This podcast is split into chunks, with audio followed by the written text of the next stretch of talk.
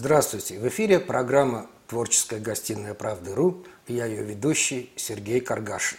Сегодня в нашей студии художник, скульптор, медальер, академик Российской Академии Художеств, арт-директор Императорского монетного двора, заслуженный художник России, лауреат премии правительства РФ в области культуры Виктор Ерохин. Виктор, приветствую тебя. Рад видеть. Ну, мы с тобой давнишние товарищи, поэтому, да простят нас зрители, будем общаться на «ты» и без отчеств. Конечно, правильно, иначе была бы фальшь какая-то. Виктор, за твоими плечами более тысячи работ, я имею в виду медалей, памятных монет, нагрудных знаков. Твои работы находятся в коллекциях, ну, во-первых, во многих государственных музеях. Эрмитаж, Пушкинский, исторический, в музеях Московского Кремля, э, Великой Отечественной войны. Ну, список просто громадный. Э, и находятся также твои работы в коллекциях президентов. Я знаю, что есть э, в коллекции Владимира Путина, есть Джорджа Буша, да. вот, патриархов наших, вот, Алексия II, Кирилла. Вот, то есть сделано очень много. И вопрос первый такой. Ну, понятное дело, что художники, как и все другие деятели э, культуры, зависимы от идеологии, от власти. Вот насколько зависимы художники-медальеры? Ну, ты правильно сказал, все зависят э, художники от власти. А если говорить вот о нашем как бы деле, да, которым я занимаюсь, это, ну, в общем-то, как правило, большая часть государственный какой-то заказ, то поэтому не быть зависимым от каких-то вот, э, ну и от разных структур, и от разных как бы э, ситуаций жизненных. И поэтому, да, конечно, зависим, потому что мы делаем для, ну, в общем-то, для большого количества людей, не учитывать. Это не просто вот сидишь в собственной мастерской, и вот пришло там вдохновение, сделал то или другое. Это, как правило, заказ, который э, должен отвечать всем параметрам. И, как бы, и это нормально. Я не вижу тут какого-то вот э, ущемления там, или какого-то давления такого. Просто должен понимать, для кого ты делаешь, как делаешь. Долгое время ты был э, главным художником монетного двора. Естественно, знака, да. да. И выпускал, э, работал непосредственно с Центробанком, выпускали вы э, монеты. Вот как происходила эта работа? Ну вот как раз э, и это связано и с первым твоим вопросом, потому что монета вообще не может быть каким-то таким вот просто ну, каким-то актом от себя таким творческим. Хотя, конечно, творческое начало и в создании монеты присутствует так же, как и в любом другом творческом, э, ну, в создании любого творческого произведения. Но тут, да, свои э, и ограничения, и особенности, потому что во всех государствах монеты выпускают, ну, определяют политику в этом направлении. Центробанки. Россия не исключение, поэтому Э, готовится Центробанком э, список тем, обычно это за год вперед еще, вот, э, предложений и как бы, ну, заявок на ту или иную тему. Я знаю, что в Центробанк очень много поступает, потому что это какие-то и юбилеи, это и какие-то политические события, там, присоединение годовщины каких-то вот, областей, районов, там, ну, самые-самые разные. Там, и какие-то э, жемчужины архитектуры, которые делаем, делаем, и, в общем-то, э, слава богу, что в России много чего есть. И как бы во всех э, направлениях и деятельности всего государства. И поэтому, конечно, да, это определяет Центробанк, темы сами. Он дает эти темы, и художники, их довольно много. И... Вот сколько было художников на, на монетном дворе, на московском монетном дворе? Ну, э, там тоже часть штатная, часть э, внештатных, поэтому вот сказать, что только это силами штатных, тоже было бы неправильно. Но это обычно все же так, больше десятка, так скажем.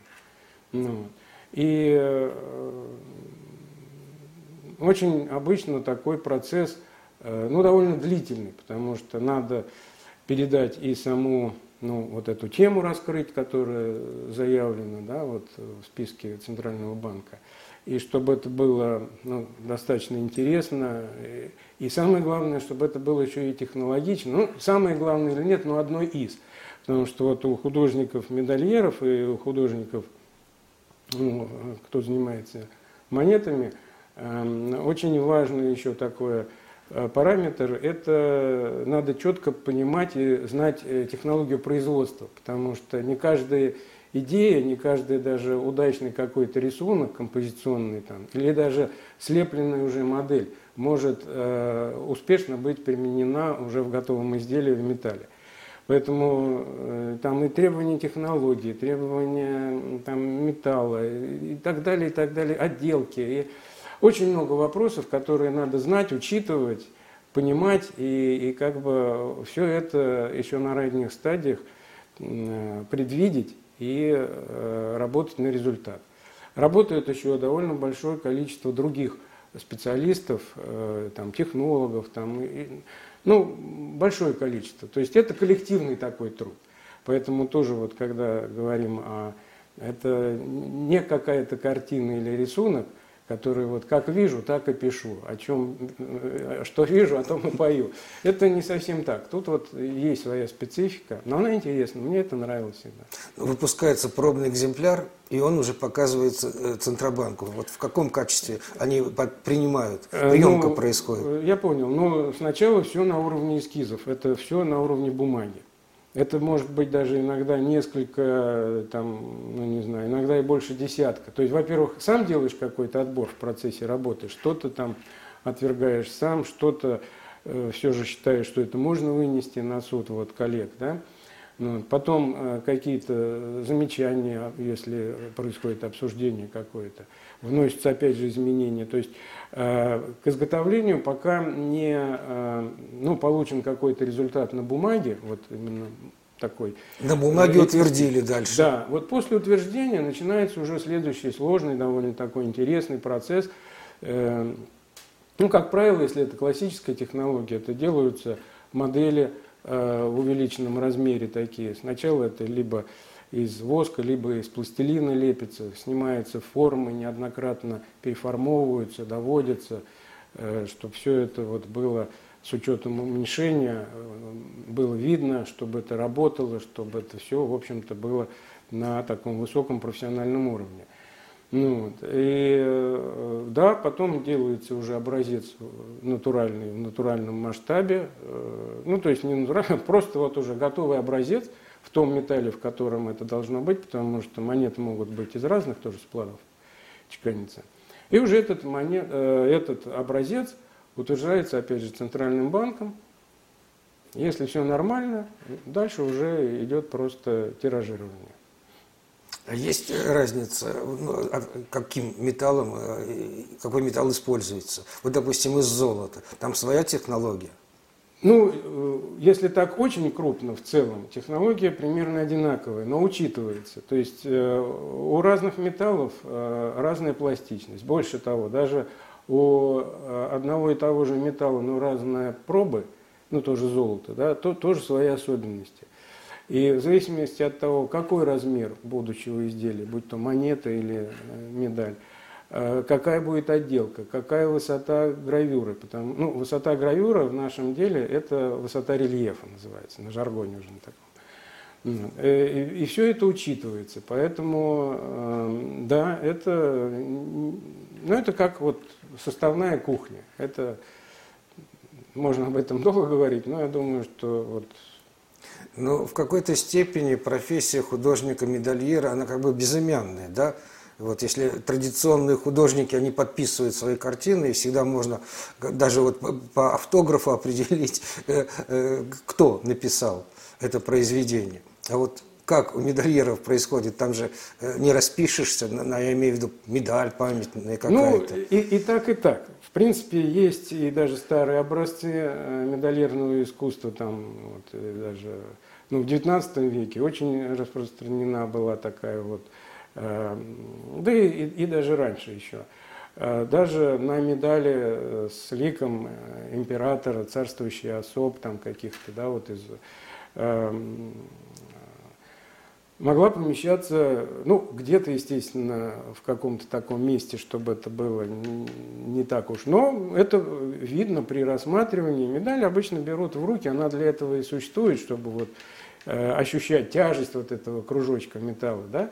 Вот. И при вот таком вот близком рассмотрении, ну, когда ты в руках держишь, э, это видно было. То есть э, писали иногда и э, мог быть сам гравер оставить свою какую-то надпись. Э, самые разные могли быть. То есть э, могла быть полная вот, ну, подпись, как бы, да, скажем, о чем ты говоришь. Да? Но вообще традиция, конечно, такая более, как правило, наши художники скромные достаточно и обозначают какими-то своими знаками авторскими. Это более распространен, распространенная вот, традиция сейчас в наше время. То есть тут нет каких-то ограничений, что нет только вот там инициалы, может быть полностью вся фамилия. Ну, вообще у художников о фамилии как-то не говорят, есть имя. То есть это может быть, да, фамилия, но как, э, в общем-то, вот как знак это имя. А в какой форме этот знак? У кого-то это может быть там в кружочке, там в прямоугольничке, у кого-то там еще какая-то аббревиатура.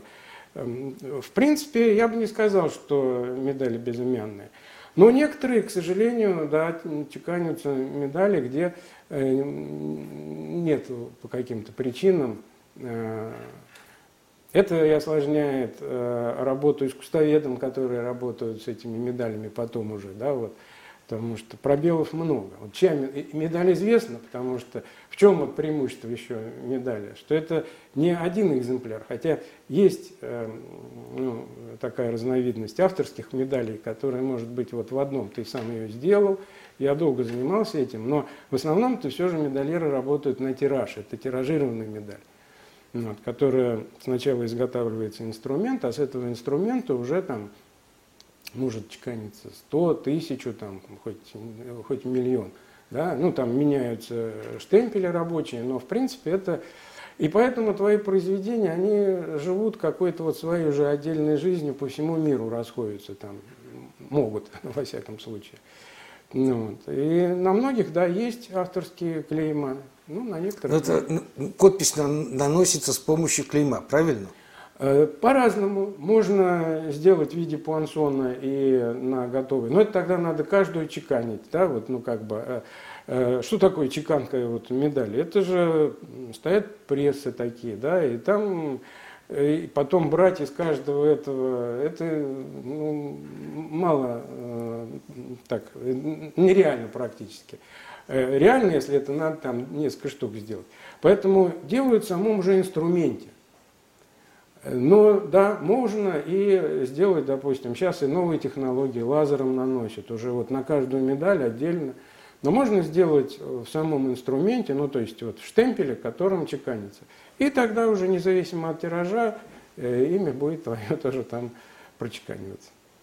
В последнее время как бы сейчас любой человек, у кого есть деньги, может прийти на, на тот или иной монетный двор и заказать себе памятную медаль, памятную монету, хоть даже в одном экземпляре, да?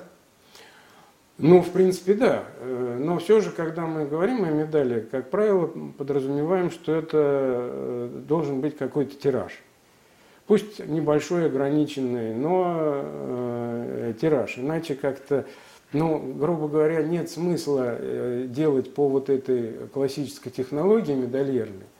Тогда есть другие технологии, есть там отливают, да, вот авторскую медаль, там просто методом литья. Тогда можно, ну там 2-3 тоже вот отлить, это и по затратам меньше, но другая технология, другие художественные э, особенности, средства выразительности другие.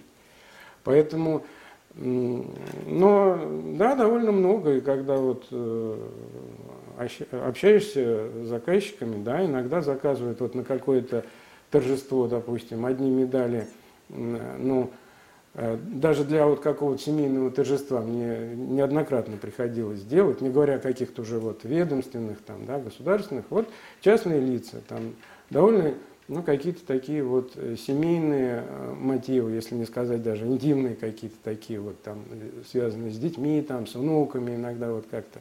Люди хотят, чтобы осталось это вот на века, потому что ну, удобно, место мало занимает, а память хранит. Ну, вот. И э, заказывают, допустим, несколько медалей, э, ну, допустим, вот в честь там юбилея жены, там вот один заказчик, до сих пор его помню, золотые несколько штук, вот как бы. И всем гостям, приглашенным на это торжество, серебряные медали. Немножко с другим сюжетом, но там одна часть повторялась, одна сторона, а другая там менялась. Ну, вот и так бывает. Бывает, э, ну, Бывает по-разному. Так что, в принципе, да, можно обратиться и сделают. Как происходит у тебя творческий процесс? Я знаю, что у тебя есть своя творческая мастерская, и вот ты там больше творишь? Или э, вот как это происходит? Ну, трудно сказать, потому что когда есть тема какая-то, и ты увлечен, увлекаешься, и чем вот преимущество, как бы вот то, чем Э, я занимаюсь, да, что тут вот у нас, э, ну, самые разные, мы там можем делать и для космоса, для медицины, персоналии какие-то, э, истории России и так далее, и так далее. И поэтому вот если ты погрузился в это дело, то независимо от того, находишься ты непосредственно ну, на рабочем месте в офисе где-то, да, там, в присутствии, либо ты это делаешь значит, в стенах собственной мастерской. Поэтому, ну, с учетом и производственного процесса, и э, творческого процесса. Да, творческая мастерская есть, э, там все для этого, в принципе, присутствует, все как бы какие-то и оборудования некоторые, какие-то, ну, которые требуются для вот этой части творческой работы. Ну, поэтому ну, а начинается все одинаково, делается вот эскизы. Ну, надо сначала придумать. Поэтому на чем ты это делаешь? Вдохновение. Вначале должно быть вдохновение. Ну, да, вот. вдохновение должно быть, но если ты уже как бы профессионал это этим занимаешься, то э, садишься и начинаешь делать. Не ждешь, когда придет вдохновение, и оно приходит само как бы. Эм, ну, сейчас большое подспорье, конечно, уже э, возможности компьютера очень большие. Когда-то мы все это рисовали, и особенно вот когда лепили, допустим, делали модели медалей, и там всегда присутствует шрифт. Да? И вот эта вот чисто механическая, скрупулезная такая работа занимала очень много времени. Надо вот вручную было в форме эти вот все, каждую буковку э, слепить. Ну, Сейчас э, все это можно сделать за несколько секунд, смонтировать то, что ты сам слепил, портрет, допустим, какой-то. А какую-то надпись э, на нашем языке, это легенда называется, вот, значит, поставить при помощи той или иной графической программы. Занимает это э, считанные минуты, время освобождается для более творческого процесс. Технология вам очень в помощь. Я имею в виду художника-медальером. Я даже больше скажу, помощь-то это само собой, но значит, э, и все вот э, и монетные дворы, и любые производители, которые этим занимаются, очень внимательно э, следят за какими-то вот новыми разработками. Но мне довольно часто приходится бывать там на самых разных выставках вот, по всему миру. И, в принципе, в каждом на каждой выставке, вот нумизматической, да, всегда есть э, технологический раздел такой, где представлены производители оборудования со своими станками, со своими какими-то вот новшествами и так далее, и так далее. То есть это как даже вот обязательная часть такая. Ну, вот самая крупная, там одна из вот выставок э, мировых таких, это в Берлине происходит, э, ну, она и происходит, вот сейчас в связи с, с карантином просто не было в прошлом году. Вот, а Эм, так, э, внутри даже каждого вот предприятия, каждого там монетного двора, э, всегда э, вот идет такой как бы параллельный курс. Вот художники что-то придумывают, стараются придумать вот что-то такое изобразительное вместе с технологами и какое-то еще ведь. Ну, вот уже я упомянул, там, да, вот какие-то голограммы появляются, да, появляется какая-то отделка новая, появляются новые там вставки какие-то могут быть э, при чеканке одновременно. Э, ну, то есть вот э, за этим постоянно следят, наблюдают и стараются работать в каком-то э, ну, тандеме, иногда э, через споры, потому что вот придумал, технолог говорит, нет, это сделать нельзя. Мы говорим, можно, но вот можно вот так. И иногда они что-то говорят, что вот есть какая-то такая вот э, придумка технологическая, а можно ее куда-то бы вот применить. И так, и так бывает. Так что очень важный да, момент. Э, технология и э, вот внимательное наблюдение за вот новинками. У традиционных художников, у них как бы понятные выставки, они выставляют свои полотна, приходит широкая публика. У художников-медальеров как происходят выставки и приходит ли широкая публика? Ну, в принципе, медальерные выставки э, бывают. Вот я уже упомянул, да, вот нумизматические вот эти вот выставки очень большие. Там и монеты присутствуют, и медали. Ну, э, но есть и более такие камерные как бы выставки. К сожалению, э, ну, на мой взгляд, не в достаточном количестве, потому что вот э, в советское время были всесоюзные выставки медалирного искусства. Прошло их несколько, и как раз вот ну и страны не стало, и как бы вот эта традиция немножко нарушилась. Эм, но надо сказать, что во всех крупных художественных выставках, крупных, да, вот по скульптуре или даже просто вот какие-то всесоюзные выставки, всероссийские, простите, уже по старой как бы э, оговорился, Эм, всегда есть раздел э, тоже вот э, медалей. Он может быть небольшим по сравнению там, с живописным разделом, или там с графическим, да, или со скульптурным. Э, но, как правило, да, бывает. Но для этого там должно быть соответствующее оборудование, витрины, потому что вещи мелкие, их не очень удобно экспонировать, они не производят вот такого впечатления, когда там на Э, большой стене висит полотно, оно все по-другому воздействует, чем там маленькая какая-то э, маленький кружочек металла, лежащий еще горизонтально, э, как правило, все же, потому что не приспособлены витрины. Но потихонечку, потихонечку, в общем-то, вот разделы эти существуют, художники работают. Тут еще есть одна проблема, потому что, в принципе, художников-медальеров, к сожалению, не готовят вот как бы э, на каком-то таком вот э, постоянном уровне. То есть вот нет такого отдельно. Ну, есть там, могут быть классы какие-то, да, могут быть там группы, могут быть, как правило, задания э, во всех художественных вузах – Э, задание на там, медаль, на создание медали. Ну, если это одна-две там работы вот, по заданию, ну, этого, конечно, мало. И поэтому, э, к сожалению, да, вот как бы мало и людей, которые этим занимаются, ну, настоящих медальеров. Э, и вот отсюда и как бы все это некоторые трудности в самой экспозиции, ну не трудности, но особенности вот экспозиции. Все откладывает такой вот отпечаток. Поэтому да. Но зато у тиражированных медалей, вот я уже сказал, охват аудитории, он немножко другими каналами идет. И сейчас вот как бы делается ну, акцент, и вот, вот сейчас вот я работаю на императорском монетном дворе, там как раз вот э, именно, э, что мне импонирует, вот идет э, акцент на такое вот Э, ну, на популяризацию коллекционирования.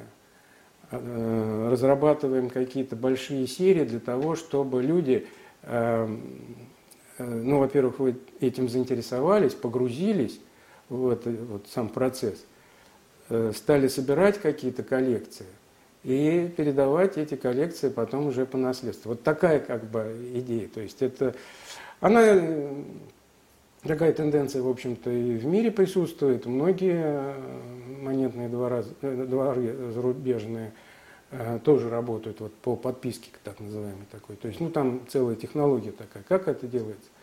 Ну, то есть, в этом вот я вижу и особенность, и какой-то вот путь дальнейшего развития. Вот считается, что медали, монеты, ордена обладают некой магией. Вот я просто по себе скажу, когда я был мальчишкой, мне было 10 лет, и мне впервые э, в ладонь попал орден Красной Звезды моего дедушки. Вот, и я чувствовал тепло, как шло мне по ладони. Вот, и я прям вот помешался, эти вот медали, ордена, я пытался их коллекционировать. Вот они у меня до сих пор живы, хранятся. И вот, и вот перебираешь, и ты чувствуешь, вот что-то внутри тебя происходит, вот какая-то энергетика, вот что-то меняется. Вот ты это чувствуешь? Ну, я согласен с такой э, как бы вот позицией, с таким утверждением, что э, в силу того, что э, сама медаль, это вот, на мой взгляд, это такой памятник, сконцентрированный в очень небольшом размере, формате. И э, вот эта концентрация, то есть вот то, что в обычном бы каком-то художественном, ну, в обычном, я имею в виду все же так вот, это картины или э, какой-то графический лист, из-за своего большого размера, ну, можно как бы тут вот так, место позволяет. В медали этого нет – Э, это вот, еще раз повторяю, сконцентрированное какое-то изображение. Тут изображение на уровне какого-то знака должно быть.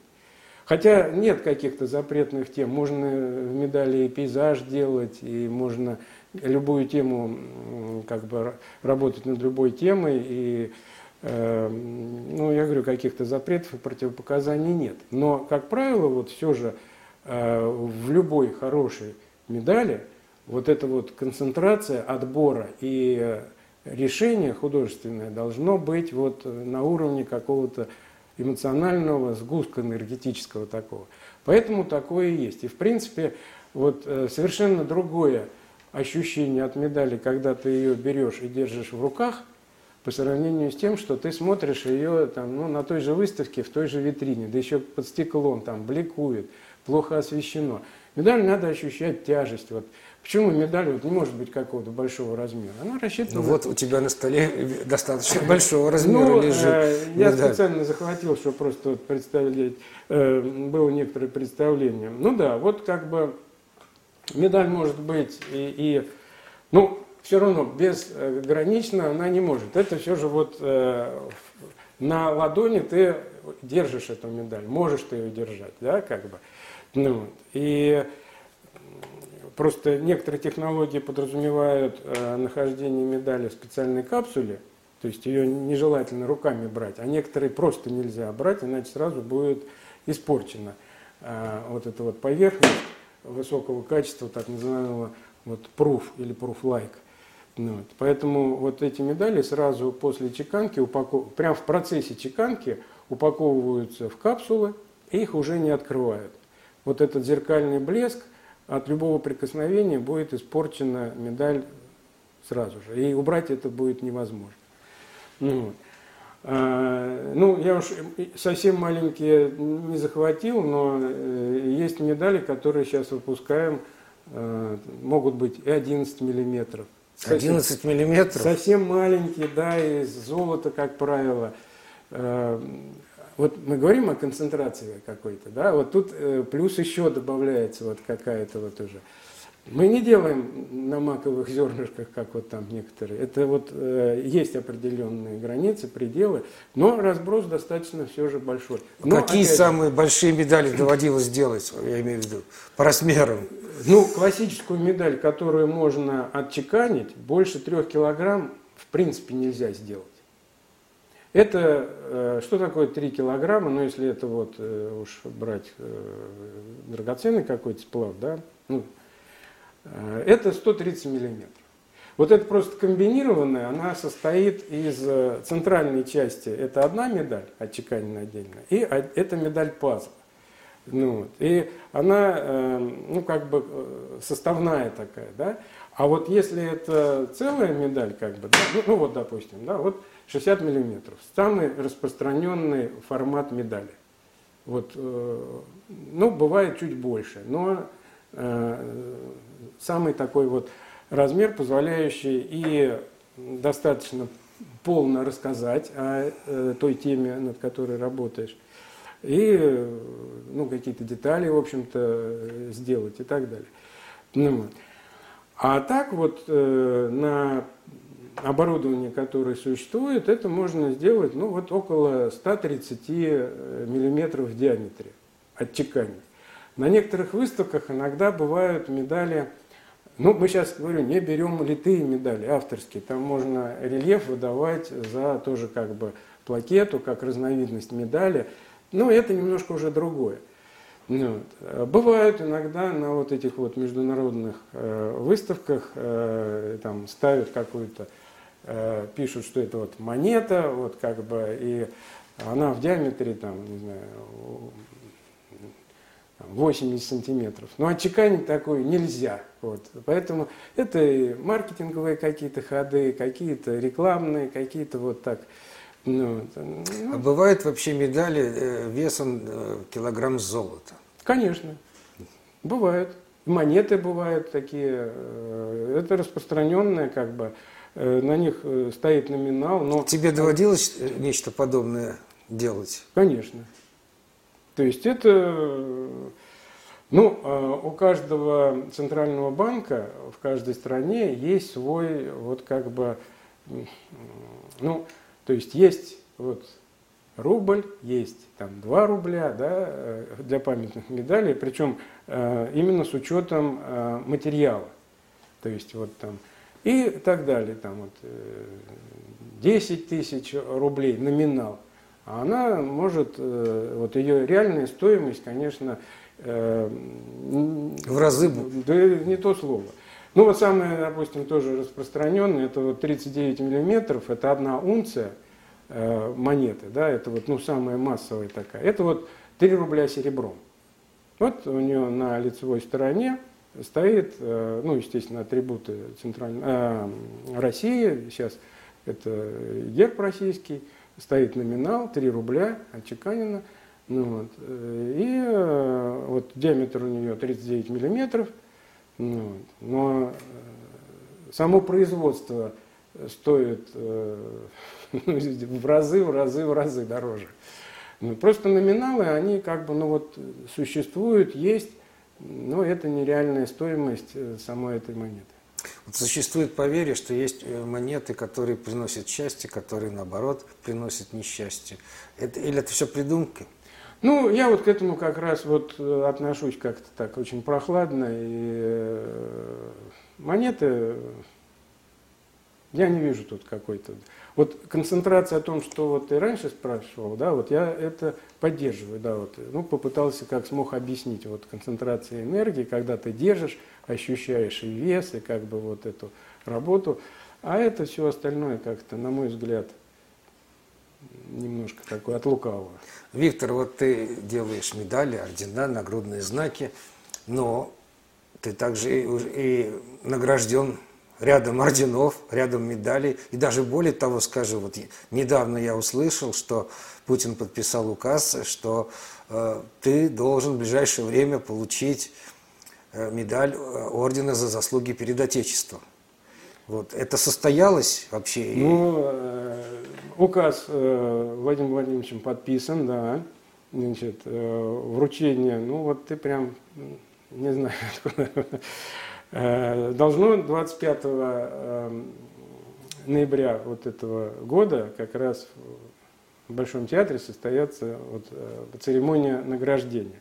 Вообще она должна была быть, если честно, немножко раньше, но попала на, вот, э, на пандемию, вот когда месяц назад там вот частично закрывалась. Но это не принципиально, чуть позже.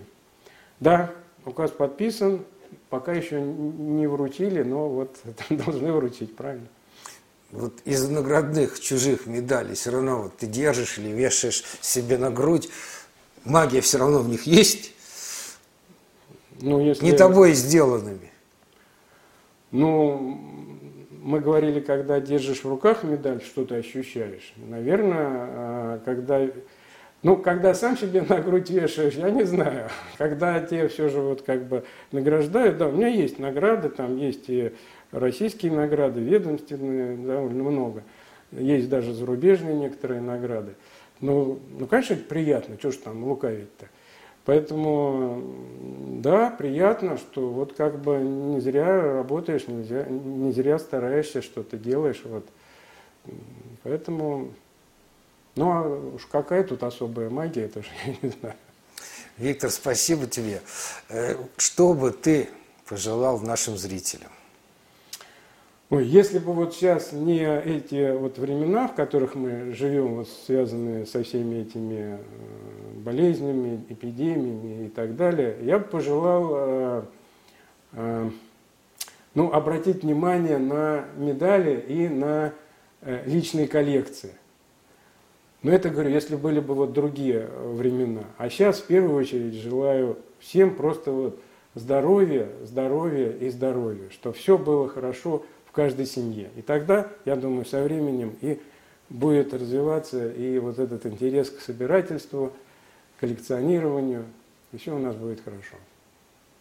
Виктор, спасибо. Я присоединяюсь к твоим пожеланиям. Всего доброго. Берегите себя и своих близких.